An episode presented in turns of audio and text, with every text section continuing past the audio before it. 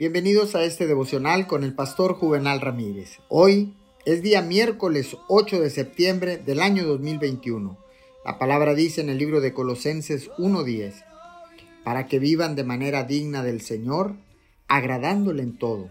Esto implica dar fruto en toda buena obra, crecer en el conocimiento de Dios.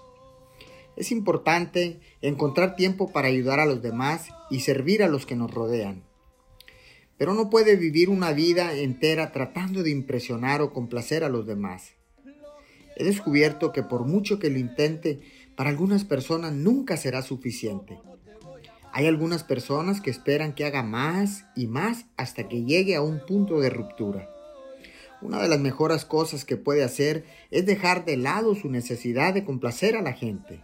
En su momento de oración, Pídale a Dios que le muestre si su voluntad de ayudar a los demás se basa en la motivación correcta. ¿Está feliz de servir o está tratando de ganarse su aprobación? En lugar de vivir para complacer a los demás, viva su vida para complacer a Dios. Es entonces cuando encontrará la paz y el descanso para su alma.